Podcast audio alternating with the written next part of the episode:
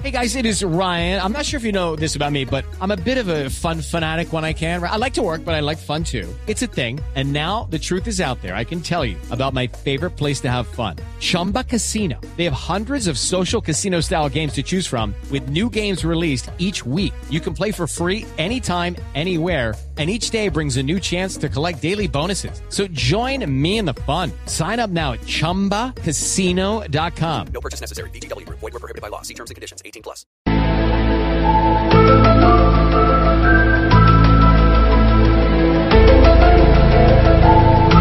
Cuando yo le pongo esta música, señor Rodrigo Pombo, ¿usted en qué piensa? En vida después de la vida eh, vida después de la vida. después de la vida y en cosas más allá, cosas metafísicas, esotéricas, un poquito, misterio. Oscar, usted cuando oye esta música, ¿en qué piensa? Listo, mi llave. Mi llave, sí, yo soy su llave, no se preocupe, Oscar, yo me siento su llave de verdad. Aquí desde hace tiempo, yo me siento su llave tranquilo. ¿Con Camila, no le cuento. ¿con quién acá, acá, estamos, usted no sabe qué pasa, estamos en precarnaval y está aquí una sí, gente ya que veo. está ahí, Ya voy mi llave, entonces aquí todo, todos somos mi llave y usted por supuesto es mi llave de mi corazón. sí, claro. Pero, don Oscar, cuando usted oye esta música, ¿en qué piensa? ¿En su llave o en qué? No, es música que siempre a uno le gusta porque en general la música toda me encanta. Oscar está de carnaval. de eh, carnaval. Eh, de no, no, de no, no, pero acierta porque es como en la estratosfera. Yo también pienso eso. Sí. Ana Cristina, ¿y usted? ¿Usted en qué piensa cuando Eso no son los archivos X. No son los archivos X. Sí, que era como de cosas extraterrestres y demás. Claro, Sí. buenísimo. Y Hugo Mario, usted que está en el Valle del Cauca, ¿piensa lo mismo que Ana Cristina o de carnaval como Oscar? No, no, Oscar, Oscar está en otro mundo. Yo, yo pienso en eso justamente, en otros planetas, en otros mundos, en alienígenas, por ejemplo, también pienso cuando escucho esta música. Bueno, es que, ¿por qué razón les estamos poniendo esta música? Anunciamos cuando hacíamos la conexión con nuestros compañeros de Mañanas Blue hoy eh, más temprano sobre la entrevista que íbamos a tener y la vamos a tener a continuación. Vamos a hablar con quién? Con el profesor Abraham Loeb, conocido como Avi Loeb. ¿Quién es el profesor Loeb? Es el jefe del Departamento de Astronomía de la Universidad de Harvard y profesor desde hace más de 30 años del prestigioso centro. Y lo que pasa es que en las últimas semanas ha levantado ampollas entre la comunidad científica al asegurar el profesor eh, Loeb en una entrevista que le dio al Washington Post, a este periódico norteamericano, sobre una nave de origen alienígena que se acerca a la Tierra. Él dijo que ya había, o que por lo menos hay evidencia de que tendríamos visita alienígena, es decir, visita extraterrestre en nuestro planeta. Es una mm, como un- algo ine- inexplicable, algo que no se identificó, que le llamaron Oumuamua. Oumuamua, no sé si se pronuncia así específicamente, Sebastián, usted ayúdeme. Oumuamua. Oumuamua, Oumuamua. Que en hawaiano, porque es una palabra de Hawái, significa explorador, porque fue en Hawái en donde a finales del 2017 detectaron un objeto interestelar muy rápido, raro y brillante. Y ellos consideraron que solo podía ser una estrella y la llamaron Oumuamua. Pero para no irnos eh, más lejos, ¿por qué pues no le damos entonces eh, la bienvenida al profesor Loeb? Y le hacemos eh, la primera pregunta y es, profesor Loeb, bienvenido a Mañanas Blue. Y mire, hemos leído en la prensa internacional los anuncios sobre su investigación y la verdad es que estamos bastante conmocionados. Cuéntenos, por favor, ¿por qué cree usted que hay vida extraterrestre en la Tierra? Um, yes. Um, so basically, um, uh, about a year and a half ago, uh, we discovered the first uh, object that uh, originated from outside the solar system uh, near the Earth. Um, and uh, it looks like this object is very strange. It has properties that do not are not being shared by the comets or asteroids that we find within uh, the solar system. And we suggested that perhaps it has an artificial origin. Now, um, the reason that uh, I believe that extraterrestrial civilizations could potentially leave signatures is because about a quarter of all the stars in the Milky Way galaxy, in our galaxy, have a planet like the Earth with roughly the surface temperature of the Earth. Um, and on which uh, liquid water may exist, and the chemistry of life as we know it may may exist. And so uh, the possibility that uh, the conditions that we find on Earth are reproduced somewhere else are not speculative, and uh, we just need to search for signatures of uh, other civilizations similar to ours that perhaps sent some technological equipment into space like we did uh, recently. Bueno, Camila, pues el profesor nos dice que básicamente hace un año y medio ellos observaron un objeto que venía de afuera del sistema solar, que era un objeto muy extraño. Este tenía unas propiedades que no tienen ni los astros ni los cometas que hemos observado en el sistema solar comúnmente. Y pues dice que ellos creen que este objeto quizá puede tener un origen artificial. Dice que la razón por la que creen esto es que puede tratarse de una civilización extraterrestre. Y es porque el número de estrellas que hay en nuestra galaxia, en la Vía Láctea y la cantidad de posibles planetas como la Tierra, con una temperatura como la de la Tierra y la existencia de agua líquida, hace que la posibilidad de encontrar en otro lugar las condiciones que hay en la Tierra, pues no sean solo especulaciones. Eh, dice que solo necesitamos investigar las señales de otras civilizaciones diferentes a la nuestra y que se deben enviar equipos al espacio para esa búsqueda, como pues ya lo hemos venido haciendo, dice él. Ahora, pero profesor, ¿qué fue exactamente lo que usted vio? ¿Por qué cree que ese asteroide llamado Oumuamua no es natural y podría más contener vida extraterrestre? Yes, so this is an object that was passing near the Earth. You know, there are many asteroids that we see, or comets, but all of them until now were um, coming from inside the solar system. They were born in the solar system. This is the very first one that we we know came from outside the solar system, and we know it because it's moving very fast. Uh, it cannot be bound to the sun; it's moving too fast, and uh, we, we we don't have a picture of it, but because it's very small, it's less than 100 meters in size, of order 100 meters. But uh, what we see is the reflected sunlight. So the sunlight, the sun is acting as a, a lamppost, uh, as a street light that is illuminating the darkness of space.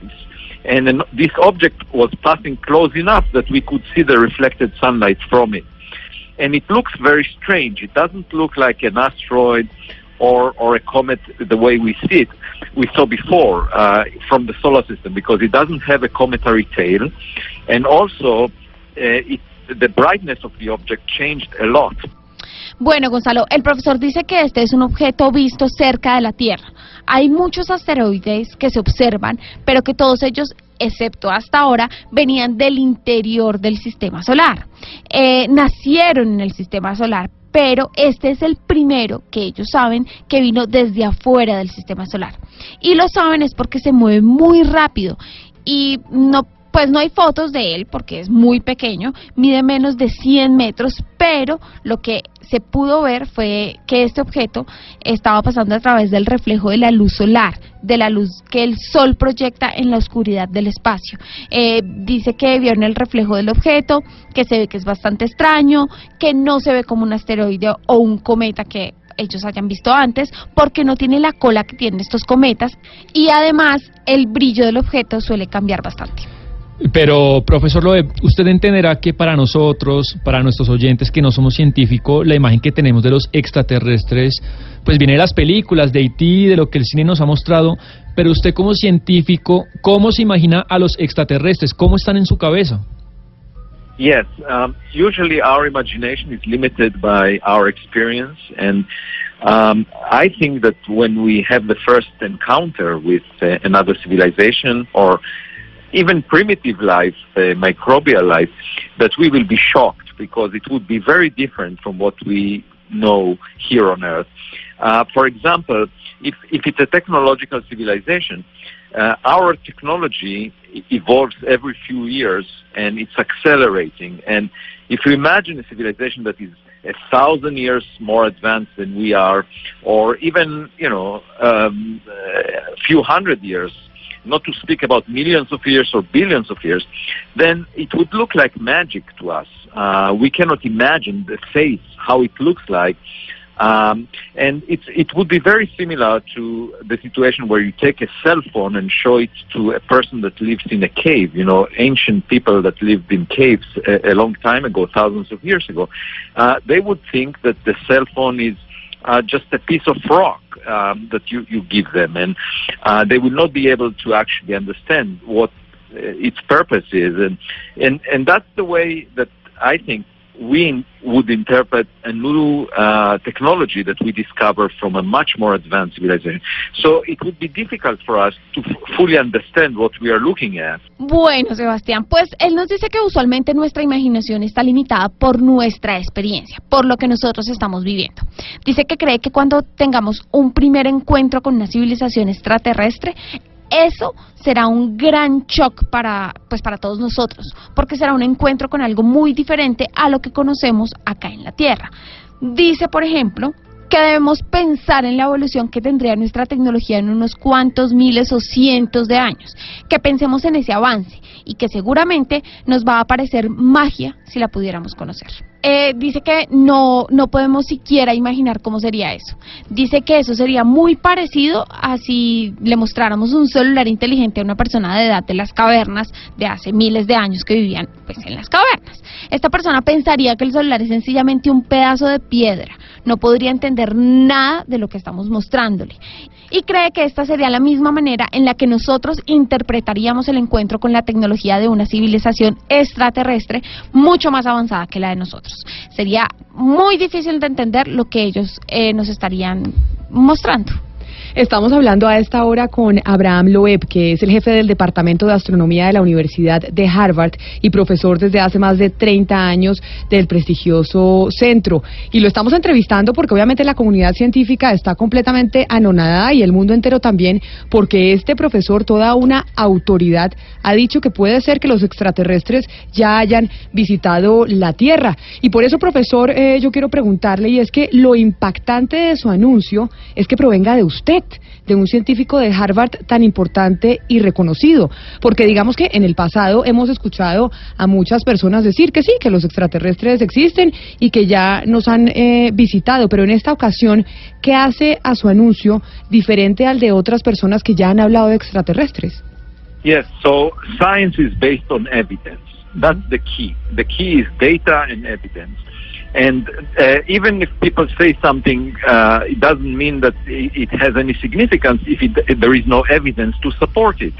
So we wrote uh, scientific papers that are based on data, trying to explain anomalies, things that cannot be explained uh, as a regular asteroid or comet for this object. So this object looks strange, and we just put on the table the possibility. We don't say that it is artificial, but we say that's a possibility. That's it's the very first object that we see from outside the solar system, and it looks very strange. So that's what makes our statement different from the past. That we wrote scientific papers based on data that was collected by telescopes about, and this is the first time we saw an object that came from outside the solar system. So you know that that was never observed before and that's what makes it new. Now, I apply to this particular object the same approach that I apply to any anomaly in physics that I worked on in the past. Bueno, pues Camila, el profesor dice que la ciencia se basa en evidencia. Esa es la clave. La clave son datos y evidencia. Si en ciencia alguien dice algo y no tiene cómo soportarlo, pues eso sencillamente no tendrá ninguna relevancia.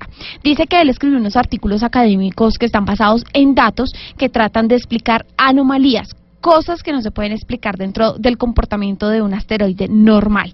Y pues dice que este objeto del que habla en su estudio es extraño. Ellos nos dicen que están seguros, dicen que hay una posibilidad de que este objeto sea artificial. Es el primer objeto fuera del sistema solar que parece realmente muy extraño y pues eso es lo que hace que este anuncio sea diferente a los otros. Dice que hizo una investigación basada en datos recolectados a través de un telescopio que vio algo que no había visto nunca que eso es lo nuevo y que no es nada diferente a lo que ya ha hecho en otras investigaciones. Observa cosas extrañas y las analiza. Pero profesor, entonces, ¿cuál será el impacto de su investigación dentro de esta comunidad científica que lo está señalando? I think it would. Uh, I think it's a very important uh, way of uh, uh, alerting the scientific community to, to pay attention to the next object that we find. So next time we see objects of this type, you know, we will use the best telescopes to look at them. That was not true for, for Oumuamua because people ignored it, didn't pay so much attention. So that's uh, for the scientific community. And I think for the public, it's important to understand that that extraterrestrial uh, civilizations are not a speculation. You know, this is now we know that uh, uh, there are a lot of planets out there with conditions similar to the Earth, and that we may not be alone. I would say that it's very likely that we are not alone. I don't think that we are special. I think anyone that says that we are unique is showing arrogance. So I think the public needs to understand that there is a chance that now we have the technology to detect evidence for other civilizations. Gonzalo, el señor nos dice que es muy importante que haya una alerta en la comunidad científica para darle mucha más importancia y atención al próximo objeto similar que se encuentre. Esto eh, lo que busca es que la próxima vez que vean estos objetos se puedan usar los mejores telescopios. Esto precisamente fue lo que pasó con Umuama, que fue pues prácticamente ignorado y no se le puso atención. Umuama es el nombre al que le dieron a este objeto extraño que ellos vieron. Para el público en general dice que es muy importante que la gente sepa que las investigaciones sobre extraterrestres no son especulaciones, que hay muchos planetas allá afuera como la Tierra y es muy probable que no estemos solos. Incluso dice que es bueno pensar pues en eso, en esa probabilidad. El llegar a pensar que somos especiales y únicos sencillamente es una muestra de arrogancia y es bueno que la gente sepa que ya contamos con la tecnología para investigar a otras civilizaciones. Pues nos deja usted anonadados, profesor Abraham Loeb, jefe del Departamento de Astronomía de la Universidad de Harvard. Muchísimas gracias por habernos atendido a nosotros aquí en Colombia en Mañanas Blue. Thank you. Bye bye. Bye bye. Queda uno. No, pues porque es que, eh, Pombo, hemos oído mucha gente que se llaman ufólogos y una cantidad de cosas que dicen que sí, que ellos han visto extraterrestres y todo, pero por eso lo que eh, genera eh, gran impacto es que lo diga el profesor de Harvard porque él dice la ciencia se basa en evidencia. Y acá tenemos una evidencia que llegó en el 2017 a Hawái, este Oumuamua que nadie le paró muchas bolas y cuando empezamos a investigarlo nos dimos cuenta que era la primera vez que teníamos un material de fuera de esta galaxia, pues fuera del sistema solar. Increíble. Y eso genera una cantidad de interrogantes en muchísimas disciplinas, Camila. Yo les voy a plantear a la mesa una, por ejemplo. Cuando me refería hace un rato a la vida después de la vida, es que este tipo de debates que provienen desde la academia científica generan en los teólogos unos problemas gigantescos, pero no solo en los teólogos cristianos, en los teólogos budistas, que ustedes saben que el budismo tiene uno de sus pilares en la reencarnación, ellos se preguntan si es posible reencarnar en un alienígena o en un extraterrestre, allí donde se compruebe que los extraterrestres existen y que incluso ya están compartiendo con nosotros los seres eh, humanos. Entonces, por ejemplo, el debate es interesante. Si usted cree en la reencarnación, ¿usted creería, por ejemplo, Camila, en la reencarnación en un alienígena o solo en un ser humano o en un animal o en una cosa? No, es que yo no creo en la Pero, reencarnación. pero si, cre- si, si creyera. No, pues, no, digamos. no, pues es que no me vale porque no creo. No, sí, sí, sí. No vale el ejemplo. No, yo creo que sí vale, porque adem- además fíjense que la, religión Pero que es tan peliculada. No, no, no, pero es muy interesante. Lo, lo que quiero decir es que este tipo de noticias genera efectos en una cantidad de sectores. Sí, claro. Uno de esos es el, el religioso, la teología, y no solo cristiana, repito, sino budista. Oye, A mí me parece maravilloso, pues, estamos solos, uno mirar el universo, cualquiera que haya cogido un telescopio que se haya acostado eh, a mirar para el cielo, pues sabe que no podemos estar solos. Eh, me parece maravilloso que este profesor sea tan valiente de salir a decir eso, porque es que esto es un acto de valentía. Si uno se pone a leer todos los artículos que se han publicado sobre este señor, uno se da cuenta que este señor va un poco en contra de la corriente, porque es algo que es muy obvio, saber que no estamos solos, pero ya decirlo y tener las evidencias es algo muy distinto. Muy valiente este No, hombre eh, de- decirlo dentro de la comunidad científica.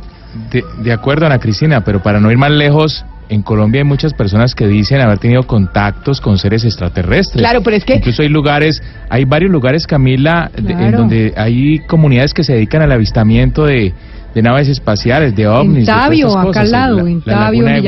Guatavita, Ujú. en Pasto, en, eh, en, en la Tatacoa, en el desierto de la Tatacoa, en el Huila también. Hay la muchos Cocha. puntos donde la gente se reúne y asegura que ven allí a, a estos seres en sus, en sus medios de transporte espacial. Pero por eso era que le decíamos al profesor y por eso lo importante de su testimonio es que obviamente hay mucha gente que ha dicho en el planeta que ha visto extraterrestres y que ha tenido contacto. Pues claro, de esa gente hemos tenido mucha, pero es que acá estamos hablando de un representante de la comunidad científica de hace más de 30 años, de la, de la universidad número uno en el planeta y por eso, digamos, su testimonio es un poco más relevante que si mañana sale Camila Zuluaga a decir que se saludó con un extraterrestre en Monserrate.